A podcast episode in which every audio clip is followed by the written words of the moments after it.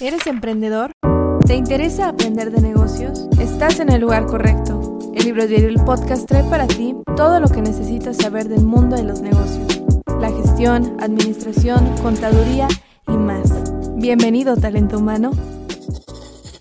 ¿Qué onda, talento humano? Bienvenidos a El Libro Diario, el podcast, el mejor podcast para potencializar tu emprendimiento y conocer más sobre el mundo de los negocios y el ecosistema emprendedor. Recuerda que puedes escuchar El Libro Diario, el podcast, en cualquier lugar donde escuches tus podcasts favoritos. Yo soy Emanuel Silvetsky y como siempre, pues traemos un episodio muy muy de calidad. Ahora sí vamos a hablar de pura calidad, porque la calidad es súper necesaria para cualquier emprendimiento, para cualquier empresa o para cualquier ámbito de tu vida. Y entonces yo te pregunto, querido talento humano, ¿qué tan importante es para ti la calidad? ¿Tu emprendimiento tiene una visión de calidad en el servicio? ¿Has pensado en la calidad como un, como un diferenciador? Si esto es así, no te despegues de este episodio de El Libro Diario del Podcast porque platicamos con Ray García, que es un especialista en el tema de la calidad. Está, vaya, trabaja y colabora con instituciones que acreditan a otras instituciones en sus procesos y en sus prácticas. Y bueno, pues hola Ray, ¿cómo estás? Hola Emanuel, muy buena tarde, gusto en saludarlos. Es un honor estar con ustedes acompañándolos en, esta, en este día. Eh, pues bienvenido al Libro Diario y bueno, pues vamos a comenzar este año fiscal del Libro Diario, el podcast y de la calidad en el servicio. Vamos a, a ir de lo general a lo particular y vamos a comenzar con qué es calidad. Muy bien, eh, desde mi opinión, eh, siempre la calidad es una parte cualitativa, eh, es decir, a diferencia de la parte fiscal, contable, en algunos otros aspectos, o la parte financiera, aquí la cualidad es eso, o sea, ¿cómo podemos dar nosotros una opinión de lo que estamos ofreciendo, ya sea a través de un producto o un servicio? Eh, para dar esta opinión sobre la parte cualitativa tenemos que identificar tal vez propiedades de un producto o un servicio y esto va a permitir que podamos juzgar una opinión eh, en ese sentido si nosotros somos el cliente. Sí, entonces vamos a, apreciar en la calidad eh, características intrínsecas ¿no? de, de, lo que estamos recibiendo, ya sea un producto o un servicio, y de ahí vamos a nosotros poder como, como consumidores decir, ah, pues esto es de buena calidad y me parece que de pronto es muy subjetivo esa, esa idea, ¿no? Sí, eh, en efecto, al ser una parte cualitativa, eh, también va a quedar siempre en la opinión o la perspectiva del mismo consumidor o, del cliente en ese sentido.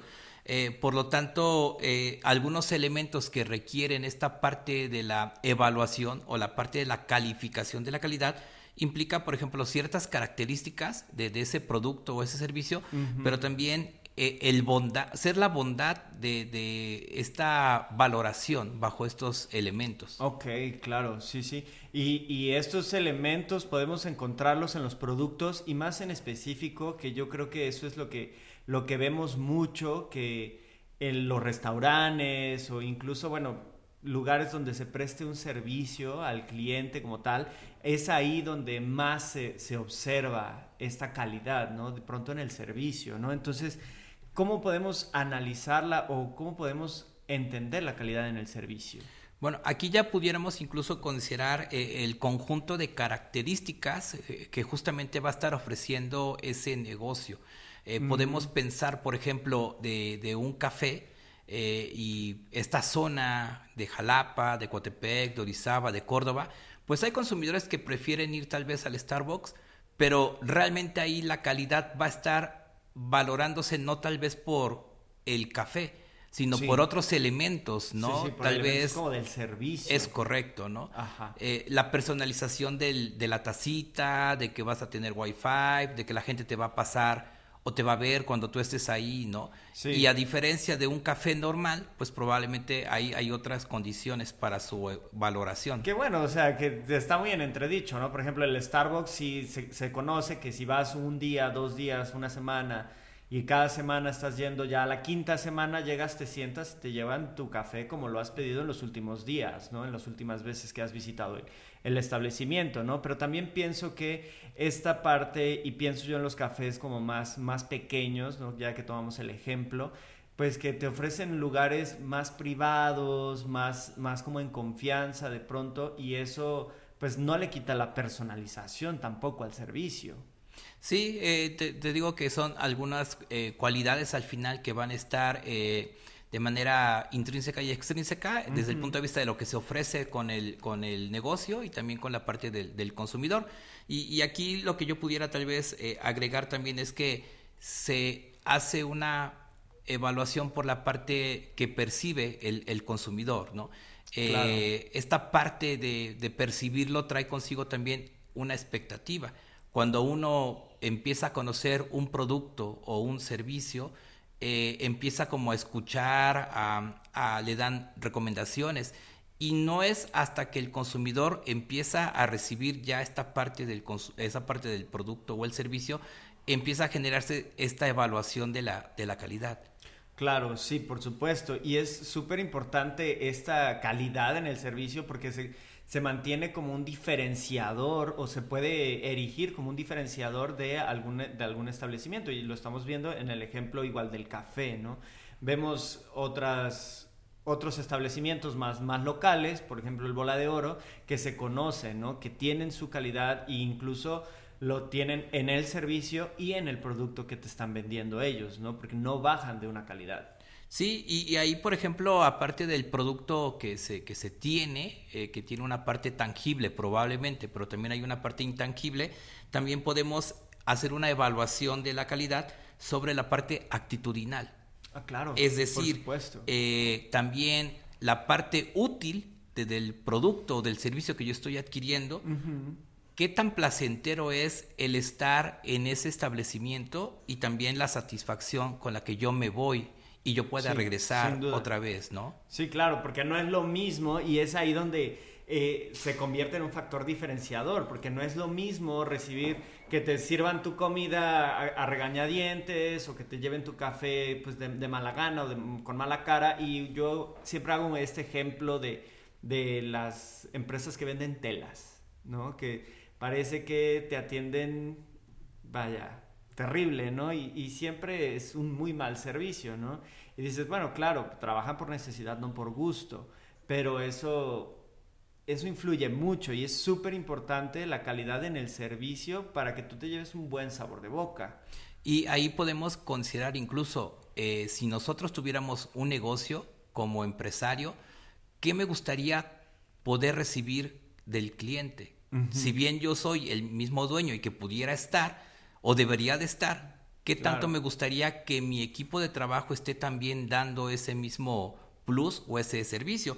Por lo tanto, la importancia de la calidad, pudiéramos decirla que desde el punto de vista de la empresa, sería un hábito, que nuestro servicio sea un hábito y que sea práctico en ese sentido y poder cubrir esas necesidades o tal vez hasta los deseos de ese consumidor. Sí, claro, ahí, necesitamos estar muy al pendiente de, de, qué es, cómo quiere sentirse mi cliente, ¿no? Cómo quiere sentirse el usuario de ese servicio para que nosotros digamos, ok, entonces les gusta esto, que les gusta sentirse apapachados, ¿no? Incluso hay otros restaurantes, ¿no? Porque pues estamos viendo más como en el servicio, no tanto en los productos, ese sería como un tema aparte, eh, que que se venden así, ¿no? Como un, restaurante donde te van a atender de mala gana.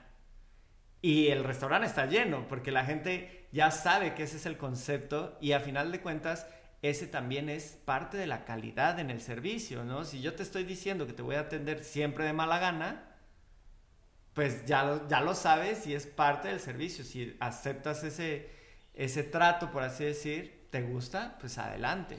Y fíjate que nosotros, hablando desde el punto de vista como clientes o como consumidores, eh, al estar eh, visitando un establecimiento, un negocio, nosotros llegamos con nuestra idea, nuestra expectativa, por supuesto, y a veces ponemos expectativas altas porque el, bueno, porque el, el vendedor o en su caso el empresario genera muchos medios para que lleguemos a verlo, ¿no? A través de publicidad, de redes sociales o de algunos otros medios, ¿no?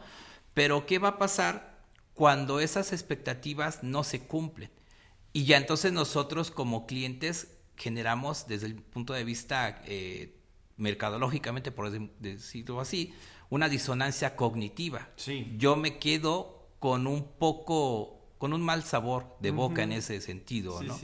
Y hago entonces ya una mala recomendación hacia todas mis, mis amistades. Por eso eh, brindar esa calidad eh, debe de ser siempre constante hacia nuestros consumidores. Sí, y justo eh, esta parte de que el, consumidor tenga una expectativa y la logres cumplir o no, influye mucho también en, porque la mejor publicidad, bueno, de las mejores técnicas para llegar a otros mercados es el boca a boca, ¿no? Y entonces en el boca a boca, si tú tienes una mala referencia, pues ya pierdes uno o dos clientes. Pero ahora con las redes sociales y con el impacto que tiene el Internet para los negocios, es como de que sí, una mala referencia te puede hacer perder 10, 15, 20, 50 personas de que entren a, Google a ver tu restaurante y diga, ah, mm, pues a lo mejor la comida la llevan fría o no sé qué, o los meseros.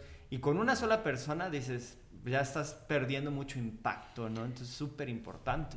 Y fíjate que ahí que mencionas esto, nosotros ya como consumidores o, los empresarios que desean evaluar eh, el servicio que fue brindado hacia sus clientes, eh, se pueden hacer, por ejemplo, eh, unas respuestas rápidas justamente cuando se van a ir, ¿no? Previo, previo a que se, que se vayan. Y ahí podemos identificar si nuestro consumidor tuvo un, llamémosle un servicio deseado un servicio aceptable. Es decir, hablábamos hace rato de unos restaurantes, por ejemplo, y puede ser que desde que la hostess me está recibiendo de muy buen gusto, de muy buen trato, me llevan a la mesa, resulta que me dan tal vez una cortesía, que me llevan la carta o tal vez ya con el QR, pues estamos viendo la parte sustentable también, aparte hay pantallas, hay música, etcétera. Pero puede ser un pequeño detalle que tal vez los camarones no venían eh, muy adecuados o tal vez los cócteles, etcétera. Pero puede ser que, bueno, salvo ese pequeño detalle de la comida, lo demás está aceptable. O sea, puedo regresar y, sugerirle al dueño, oye, faltó esto, le agregarás O incluso probar otro producto, ¿no? Es correcto. decir, porque ahí, ahí influye mucho y es ahí donde me, me llama, se me prende como el foco y digo, claro, el restaurante a lo mejor la comida no es tan buena, pero el servicio, el ambiente, pues los otros comensales, todo eso se genera una, armonía bonita y entonces dices, a lo mejor sí voy, pero a tomarme una cerveza o a tomarme algo diferente y no pido de comer, pido unas botanas, porque ya sé que la comida es mala, pero el lugar es bueno por el servicio, ¿no? Y ahí radica la importancia, su importancia y, y todos estos factores ya empiezan a generar unas ideas en el consumidor. Y fíjate que ahí es en donde ya el empresario eh, al menos tendría que tener como una obligación, por llamarlo así, y, preguntarse, ¿qué características debo de brindar como un servicio de calidad, no? Ajá. Y, de entrada, bajo ciertas, ciertos estándares o bajo ciertas certificaciones o evaluaciones, eh, pues obviamente podemos entender. Y una sería que yo como empresario, como, como negocio, debo de cumplir con mis objetivos. Ok, sí, claro. Y ese sería un primer, una primera tarea, poder cumplir mis objetivos y también, en este caso, el diseño de lo que implique, ¿no? Eh, ahora estamos viendo ciertas tendencias en los alimentos y todo incluye a veces tal vez el clima o, la temporalidad y entonces tenemos que sacar como nuevos diseños de, de, de, alimentos y entonces eso también hace atractivo a los, a los consumidores, ¿no? Sí, como ir innovando de pronto, ¿no? Y esto, em, pues justo mencionabas las características, ¿no? De, de, este, de los servicios de calidad, ¿qué, qué otras características podemos encontrar o, o se necesitan para ofrecer un, un servicio de calidad? Ya estamos viendo que es apegarse a sus objetivos, ¿no? Y es ahí cuando se relaciona mucho con la administración, ¿no? Con la administración del lugar, porque la administración pone los objetivos, las metas y ya vamos a ver qué logramos. Es correcto. Ahí tendríamos que también considerar eh, el solucionar necesidades. ¿Qué es lo que nos hace falta desde el punto de vista del equipo colaborador o desde nuestros propios clientes? Es decir, ¿qué, te más, ¿qué más te gustaría que te podamos brindar en este momento? Entendiendo que, pues, antes de pandemia todos íbamos sin problema a nuestros establecimientos y había una teoría ganar-ganar. se genera la pandemia y entonces tenemos que reaccionar desde un punto de vista de qué es lo que vamos a ofrecerle ahora a nuestros consumidores. ¿no? Sí, y esa fue una coyuntura difícil de, pasar porque dices, ahora, ¿cómo le hago para, para darle a mis consumidores eso que quieren sin que vengan y cómo puedo mantener el servicio, la calidad que les estoy dando en el restaurante, fuera del restaurante? Fíjate que ahí lo que se considera, por ejemplo, como eh, características del servicio es desde el punto de vista personal, y me refiero el equipo de trabajo del establecimiento, es la formalidad. Y, y, esa formalidad implica la actuación. ¿Cómo actuamos nosotros como trabajadores cada vez que viene un, un cliente, ¿no? Un consumidor. Sí. Este, incluso nosotros como ahora que vamos a regresar a nuestras actividades eh, presenciales en ese momento, por llamarlo así, nosotros como académicos, ¿cómo tenemos que actuar contra nuestros con nuestros clientes, que en este caso son los estudiantes? Y si nos vimos con pandemia, ¿cómo tuvimos que también actuar ante estas necesidades en las que nos enfrentamos. Entonces, esta formalidad es una característica para brindar un buen servicio reitero, sea institución pública, institución privada o cualquier tipo de establecimiento. Ok, y fíjate que ahora que lo mencionas, la parte de la, de, la del personal me remite mucho a, la, a, la, identidad de la organización, a cómo las organizaciones, y es que todo, todo se relaciona con la calidad, ¿no? Ya, ya pasamos de la administración y ahora estamos en la parte del talento humano, que dices, ¿cómo le haces para que todos tus, todos tus colaboradores eh, estén en el mismo, en la misma sintonía, que se estén sincronizados para lograr esta calidad y tiene que ver, creo yo, eh, y voy a especular con la, este, con la identidad organizacional, ¿no? Si tú tienes, si, se está, si se pone la camiseta entre comillas o no lo hacen, ¿no? Y por qué lo hacen. Sí, y ahí que mencionas es tanto la imagen como la identidad. Y, pensando porque somos un equipo en el, nuestro establecimiento y, y, colaboramos todos de la misma forma, vamos hacia una misma dirección. Obviamente tiene que venir desde nuestro empresario, nuestro dueño, por decirlo así, o, el, el, pues sí, la parte directiva, y, tenemos que generar también un enfoque positivo. Eh, hace rato mencionaba si es cierto, o sea, cuando un consumidor llega a un establecimiento y si vemos al, al vendedor o al trabajador de mala con mala cara, pues obviamente ya se rompe esa, esa química, ¿no? Entonces son cosas que ya no quiere uno regresar. Sí, o sea, estás hasta acá arriba y no, sí, vamos acá y de pronto es como, ¡pum!, la realidad y nada que ver con lo que yo estaba esperando, ¿no?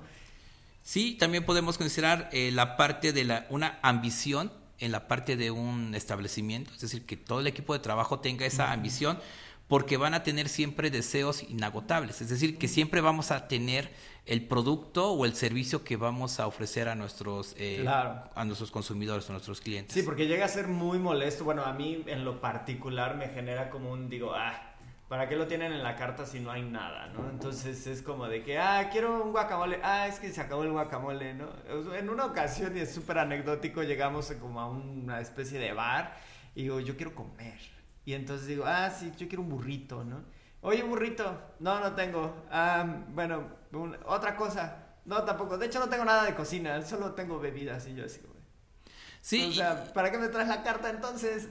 Y ahí, bajo ciertas condiciones económicas, nacionales o internacionales, hemos encontrado, por ejemplo, cuando teníamos antojo de los tacos, los tacos al pastor te subieron mucho el precio porque los limones estaban súper elevados. Claro. Entonces, eh, o si son los aguacates y así algunos este, productos, van subiendo el precio, pero tienes que buscar eh, la parte de, que tu consumidor siga siendo leal en ese sentido. Ajá, y siga obteniendo el mismo producto, el mismo servicio, digamos como al mismo precio, entre comillas, y tú tienes que ahí solventar y te digo, todo se relaciona, porque ahí ya estamos dentro de la parte de los costos, ¿no? Y entonces dices, bueno, ¿cómo puedo sustituir los limones, por ejemplo, que están carísimos? Entonces puedo poner, no sé, extracto de limón que ya lo venden hecho y no sé qué. Entonces, ahí buscar para seguir ofreciéndole al cliente lo que él busca, lo que él necesita, lo que él quiere al mismo precio o sin que se vea como un cambio abismal de que costaban 15 pesos y ahora costan 30.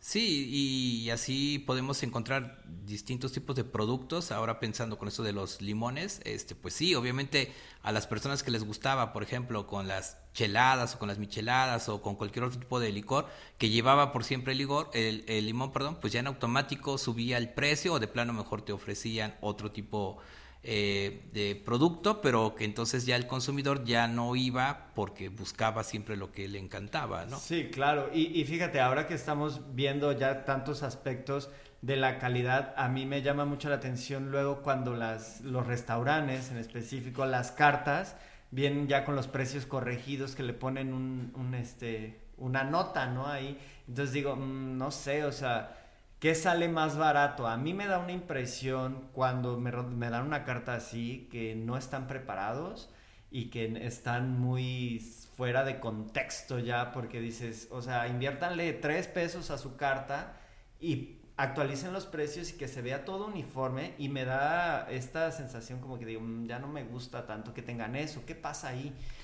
Ahí está, incluso esto puede pasar tanto en pequeños establecimientos como puede pasar tanto en un X24 fácil. Yo en algunas ocasiones que he ido, voy, el, llevo el producto y cuando pone uno eh, el cajero, me dice, por ejemplo, son 200. Le digo, oye, pero si estaba en el ticket, dice 120. Ah, es que no se ha actualizado. Y entonces dice uno, o sea, ¿qué está pasando con estos establecimientos que son medianos, no? Imagínate también los grandes. Entonces, e, es una parte de de desconfianza del consumidor hacia estos, a estos negocios y también una falta de, actualización del mismo equipo de, trabajo. Claro, por supuesto, y, falta de cuidado también en esos, porque los detalles son como muy importantes, ¿no? A lo mejor parecen sin importancia, pero un detalle es brutal. Y ahí podemos considerar como una mejora si hemos visto estas fallas de las que mencionas, claro. que comentaba, pues siempre hay que tener cuidado con la reputación de, la empresa, ¿no? O sea, que mantengamos siempre una actualización de, como dices, costos, de las cartas, eh, o que a lo mejor me cambié a otro establecimiento y ya no estoy en este local y tú tenías que ir a comprar algo, por ejemplo, eh, hablemos, por ejemplo, de de una tintorería y que por cualquier cosa ni siquiera avisó al consumidor. Y voy con la tintorería porque en la noche voy a una boda y resulta que pues, a dónde ya no voy a ir a la boda, ¿no? Entonces eh, eh, eso también habla mal de, esta parte y siempre hay que tener siempre una reputación en, en, cuanto al establecimiento, ¿no? Sí, y hay que ver al cliente como pues como como tu chiquito que tienes que cuidar, ¿no? Así como de que, a ver, tenlo siempre bien cuidado, apapachado, avísale con tiempo si va a haber cambios, si no va a haber cambios, ¿no? Y te decía yo esto de las cartas porque en restaurantes grandes no he visto que, que bueno, que deben tener su análisis de costos muy, muy bien al dedillo, ¿no? Pero no tienen estos correcciones como con stickers y así, o sea, no los tienen en restaurantes grandes, los restaurantes pequeños sí. Entonces digo, ¿qué tanta imagen están dando y qué tanto es diferente cambiar la carta? Pues digo, ya al final, o sea, a lo mejor estamos redundando mucho en, como en los detalles, pero creo que es importante. Sí, y estos detalles, pues al final, cuando uno como consumidor genera siempre una sugerencia, pues lo importante es que el, el vendedor o el de la caja le avise al dueño, ¿sabes qué? Mira, está pasando esto para que se pueda recuperar pues la confianza de, del consumidor. ¿no? Sí, que se tomen cartas en el asunto y digo, ok, vamos a, en la parte directiva, ¿no? Pues a tomar decisiones respecto al, a esto, ¿no? Y ya ahora que estamos viendo esta parte, ya identificamos qué problemas puede haber, cómo podemos mejorar esta calidad en el servicio. Ahí eh, comentaba, por ejemplo, eh, aumentar las ventas y, y mantener la rentabilidad, pero para eso pues tenemos que estar capacitando constantemente a nuestro equipo de trabajo para generar, por supuesto, mucha confianza hacia, hacia la, bueno, hacia, hacia los consumidores, ¿no? Pero siempre brindar como un tipo taller o una capacitación de servicio al cliente. O sea, fomentar la cultura organizacional. Es correcto, sí. Este, y a lo mejor, ¿de qué forma yo puedo resolver un problema con un consumidor? Este, pero que lo pueda yo resolver de forma favorable, ¿no? Tomar yo decisiones, pero que también favorezcan a la, a la empresa, ¿no? Y esto te digo, permitiría tal vez mejorar la reputación, mayor capacitación, actualización de ciertos eh, datos que favorezcan precisamente la situación en la, en la empresa. Ok, sí, claro. Y, y ahora, ya que estamos mejorando nuestra calidad, ya sabemos que lo que no se puede medir, no se puede mejorar, no se puede evaluar, ¿no? Entonces, ¿cómo, cómo medimos esta calidad en el servicio? ¿Cómo, me, ¿Cómo la podemos evaluar? Fíjate que hay diferentes modelos para hacer una evaluación sobre la calidad. Eh, obviamente dependeremos eh, del giro, del tamaño de la empresa o cualquier otro aspecto que, que corresponda. Pero, por ejemplo, eh, desde un punto de vista por una experiencia que he tenido, eh, hay un modelo que se llama modelo Serqual, eh, que fue generado por Parasuraman y Valery Seidmal. Eh, el modelo Serqual puede ser aplicado incluso a hospitales, a escuelas, a restaurantes, y solamente hay que ir como dimensionando los criterios que se evalúan en ese sentido. por ejemplo, dentro del modelo Serqual, lo que se mide justamente es la satisfacción o la insatisfacción del cliente. Y eh, que consideramos ahí principalmente, por ejemplo, es la, la, parte tangible. La parte tangible de un establecimiento tiene que ver con todo lo que son los aspectos físicos. Ajá, que si los baños están limpios, que si la mesa está limpia cuando llegué, está organizada, las mesas están, vaya, todas estas partes, ¿no? Incluso agregar, por ejemplo, si van a recomendar algo sobre la parte tangible, tal vez si hay estacionamiento, que si hay una zona para los que fuman, para los que no fuman, eh, etcétera. No hay que ir como buscando ciertas sugerencias, pero esto implica justamente hacer esta evaluación y esa sería una primera dimensión, la, la parte tangible. La otra es la fiabilidad. ¿Y qué vamos a entender por fiabilidad? Pues esta habilidad que un vendedor, es decir, el equipo de trabajo de la empresa, tiene justamente para brindar el servicio qué tan prestos somos para brindar el servicio. Y tenemos también la capacidad de respuesta, la seguridad y la empatía. Y esta parte es empáticamente en este momento como nos encontramos con esto de la pandemia para seguir dando un buen servicio de calidad. Ok, sí, sí.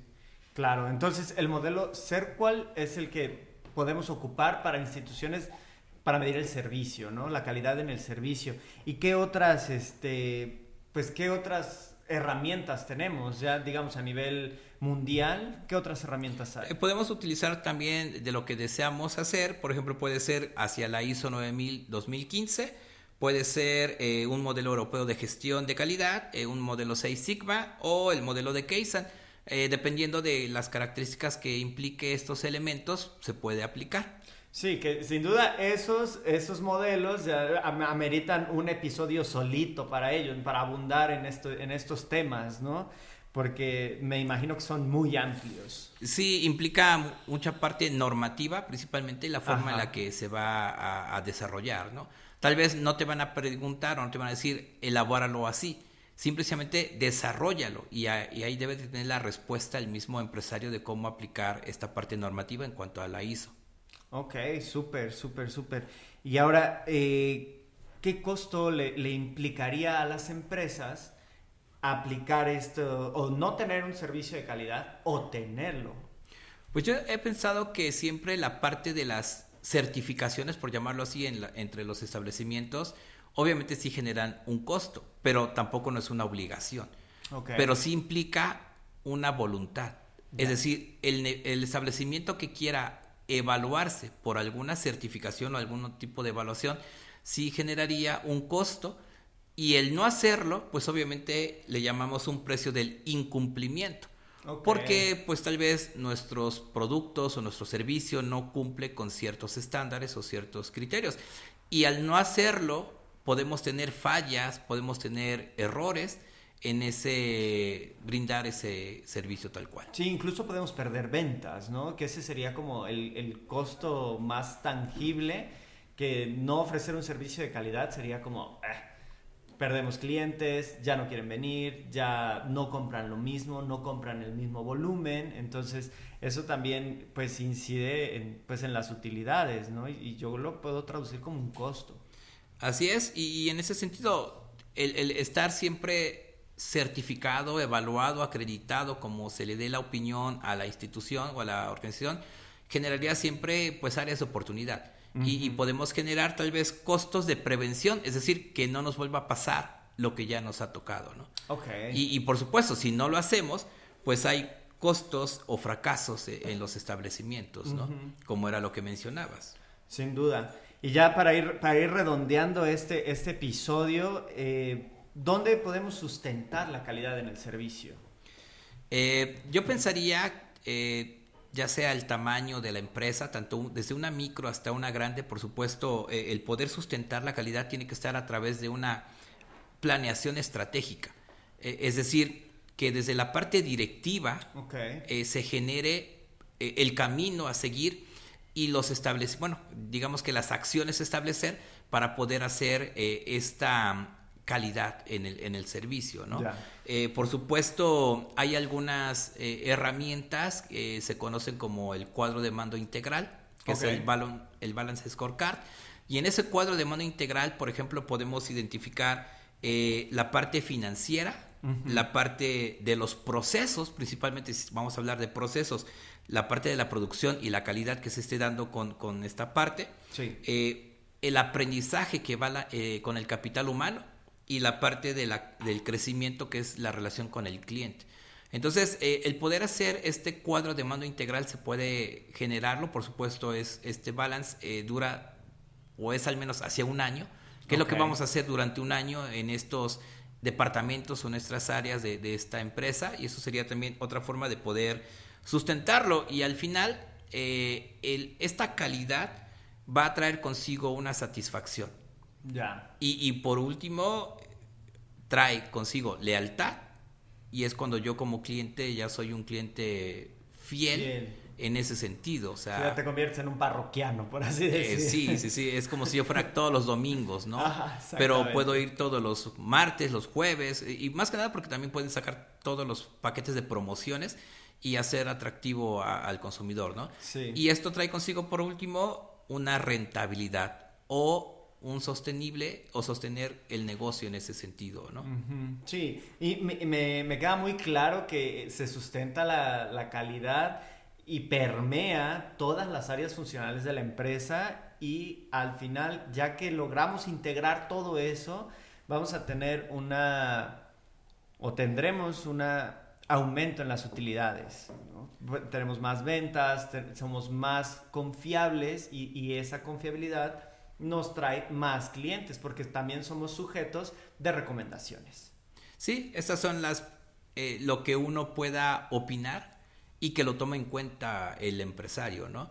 Eh, es, lo que nosotros hacemos como, como lo mencionabas al inicio, eh, como evaluador del organismo acreditador de CASECA. Me ha tocado ir a universidades públicas y privadas y siempre hemos dejado recomendaciones para que se pueda brindar siempre un servicio educativo.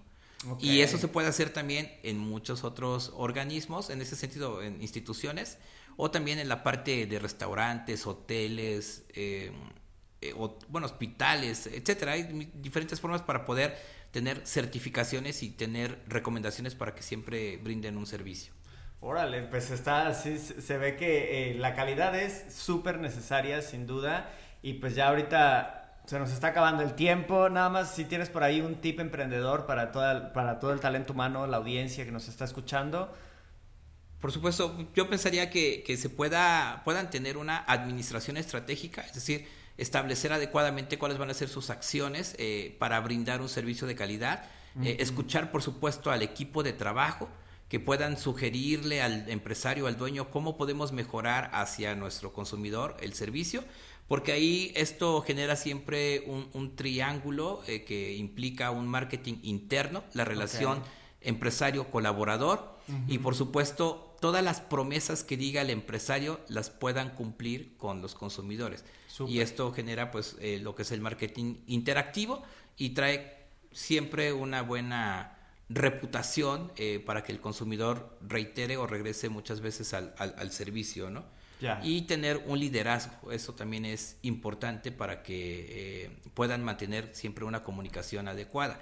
Y decías, una vez que uno tiene un proceso de calidad, uno se sube al barco y es difícil que uno vez se salga ya del barco o que se baje del barco, ¿no? Sí, sí, si ya estás manejando un Lamborghini, no te quieres subir a un Tsuru, ¿no? Es correcto. No, ok, súper, sí, me, encanta el tema y bueno, pues a todos ustedes salen tu mano, los invitamos a continuar con esta conversación, a seguir generando aprendizajes significativos. Ray, ¿te gustaría compartir tus redes sociales o algún proyecto que quieras mencionar? ¿Algo más que quieras decirnos? Gracias. Eh, bueno, en Facebook yo estoy como Ray García Cano, ese es mi red social tal cual. Y bueno, los proyectos, eh, sí estamos desarrollando ahí un aspecto de una publicación en un artículo de revista o tal vez pasarlo a un capítulo de libro, ahí con, ah, estoy pensando con, con la UAM, la Universidad Autónoma Metropolitana de Xochimilco, ahí tenemos una oportunidad para publicar justamente una satisfacción en el equipo directivo de recursos humanos de la Universidad Veracruzana. Súper, eso suena súper, súper chido. Y bueno, pues talento humano, nosotros somos arroba libro diario el podcast en cualquier red social. Síguenos ahí, vamos a, vas a encontrar mucho más material y bueno, pues también las invitaciones para los episodios.